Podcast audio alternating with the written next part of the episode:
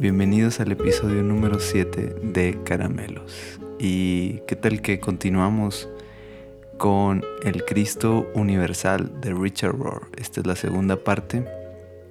Y creo que no le hice eh, justicia al título que, utilicé en, el primer, en la primera parte. Y lo, lo llamé Erhomenon. No sé si está bien pronunciado, está en griego. Y, fue una de las partes que más me, interesó del libro.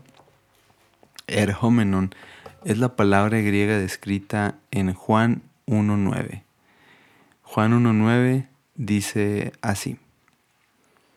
Aquel que es luz verdadera, quien da luz a todos, venía al mundo. Y esa palabra venía es erhomenon en donde nos presenta al Cristo siendo la luz viniendo a la tierra, presentándose aquí de forma humana, pero también a su vez siendo la acción y abriendo la puerta para nosotros volvernos la luz del mundo. Entonces, aquel que es la luz verdadera, o sea, Jesús, nos da luz a todos, viene al mundo. Y creo que esa es la acción más grande que eh, Richard Rohr empuja constantemente en que, en que el Cristo ahora es universal, no solamente desde un punto de vista en el que todos, eh, lo más fácil del libro es pensar, ah, Richard Rohr lo que nos quiere presentar es una universalidad, ni siquiera sé si esté bien dicho eso, eh, de religiones, ¿no? Como, hey, todas las religiones vengan y sean uno pero en realidad es mucho más profundo eh, de, lo que, de lo que pudiéramos pensar. No sé si te ha pasado que estás en desacuerdo con personas o con posturas o pensamientos que te causan como conflicto y muchas veces no sabes cómo lidiar con eso y pues siempre el camino más fácil va a ser como criticar, menospreciar, eh, por, porque simplemente no estás de acuerdo es como un acto de, defensa que, existe dentro de nosotros en el que algo no nos parece o, no va de acuerdo a nuestros pensamientos o estándares o dogmas que hemos tenido. Y lo más sencillo es como juzgarlo de una mala manera o pudiéramos llevarlo hasta el extremo de molestarnos tanto que empezamos a criticar ya ni siquiera la postura de esa persona, sino el por qué eh, pensamos que esa persona piensa de esa manera o juzga de esa manera.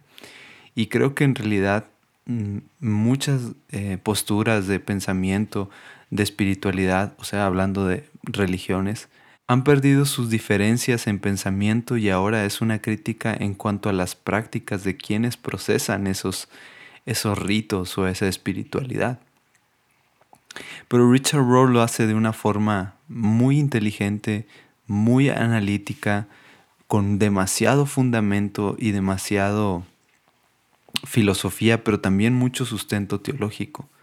Por ahí leí una crítica muy dura para el Cristo Universal, en donde está echado de un libro de falta de contexto y fundamento bíblico, además de una teología ligera, a lo cual estoy bastante en contra.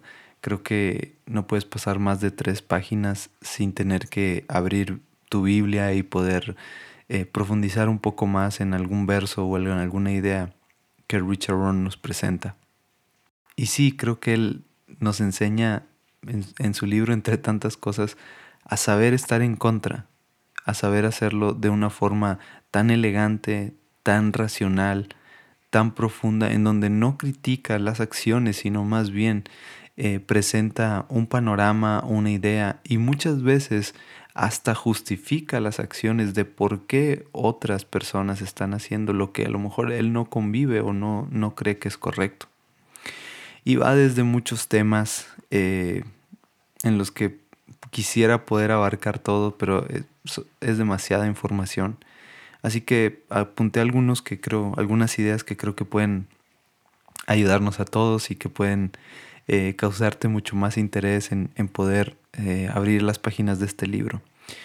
Va desde el amor, en donde Él lo presenta como algo que no tiene forma, que sin importar nuestro credo, nuestra raza, nuestra cultura, nuestras preferencias, seamos metodistas, seamos católicos, seamos luteranos, cualquiera que sea nuestra situación, el amor no tiene forma, el amor es Dios, el amor es el Cristo, y su demostración más grande y más real es el perdón, plantándose en contra de la teología de la retribución y proponiendo la idea que la religión se ha vuelto algo que busca limpiar al hombre, cuando que Jesús no vino a limpiar al hombre, lo que Jesús vino a hacer fue despertarlo a una realidad, despertarlo y venir a ser la luz, erjómenon. Utiliza a muchas personas, a muchos ejemplos y, lo, lo, interesante es que no utiliza ah, lo que comúnmente podríamos utilizar, a lo mejor personas bíblicas, aunque sí usa mucho el recurso de personas de su propia denominación y creencia utiliza un par de, capítulos explicando la vida de dos personas. Uno de ellos, una de ellas era judía, Etty Hillensum, creo que así se pronuncia. una judía que pasó muchos años en campos de concentración y escribe algunas de sus memorias. Y él utiliza todas estas memorias para demostrarnos que Jesús no es propio de una denominación o propio de, de un cierto segmento de personas, sino que Jesús está en los pensamientos y en las ideas y Él le place revelarse y traer algunas verdades a través de quienes sean, sin importar nada. Dice así en una parte de su libro, si nunca experimentaste el amor hasta el punto del sacrificio, el perdón y la generosidad, te será muy difícil acceder, imaginar o incluso experimentar el amor particular de Dios. Por el contrario, si nunca has dejado que Dios te ame de la manera más profunda y sutil en lo que lo hace, no sabrás cómo amar a otro ser humano de la manera más profunda de la que eres capaz.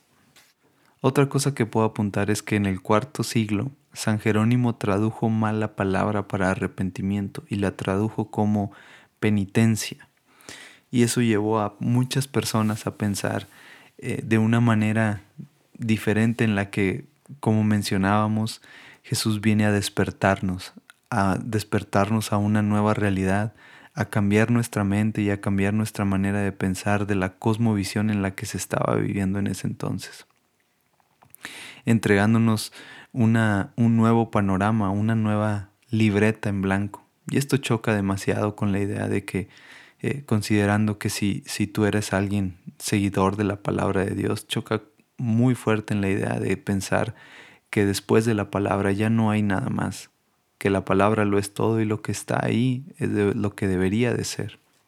Y gente predica y gente enseña pensando que no hay nada después de eso, que el último amén, el último, las últimas palabras son todo lo que debe pasar y no debe haber más nada. Cuando que la Biblia es algo mucho más vivo, es, es mostrarnos un despertar a lo que Jesús quiere hacer todo el tiempo, constantemente, en cualquiera que sea nuestro caso. Dicho de otra manera, y en palabras de Richard Rohr, arrepentimiento sería algo así. Dios se esconde en las profundidades y no se le ve mientras permanecemos en la superficie de las cosas, incluso en las profundidades de nuestros pecados. Permanecer en la superficie de cualquier cosa es perder invariablemente su mensaje, incluso el significado superficial de nuestra pecaminosidad. Pero la invitación siempre será a despertar y contemplar la imagen de Dios en todas las cosas, el imago Dei. Antes de poderlo ver en otros, en nuestros semejantes, ver a Dios en las cosas más sencillas, en las imágenes, en las rocas, en los paisajes, en los animales, en las flores, en extraños animalitos, en el pan o en el vino, sobre todo en nosotros mismos. Y esta creo que es lo más complicado de todo esto, porque Como hemos hablado en episodios anteriores, el mundo va tan deprisa que nos es difícil a veces detenernos y poder ver la creación. Si recordamos con un cable a tierra y una ventana al cielo, spoiler, ve a escuchar el episodio 4 si no lo has escuchado.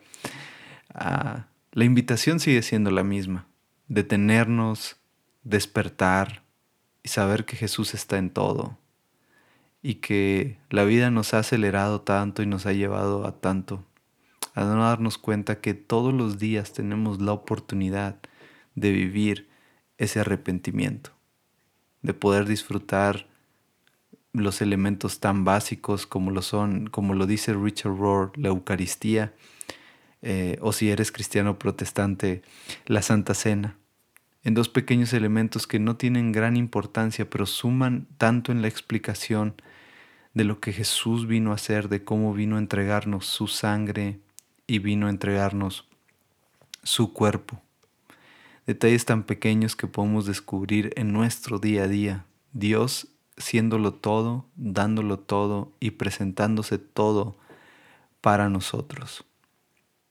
Como les decía, es, es, difícil poder mencionar todos los puntos que, me marcaron, pero creo que el libro, además de todo eso, al final entrega algunos, algunos tipos de meditaciones y oraciones en las que puedes participar y creo que nos pueden ayudar bastante a poder ser conscientes de nuestro entorno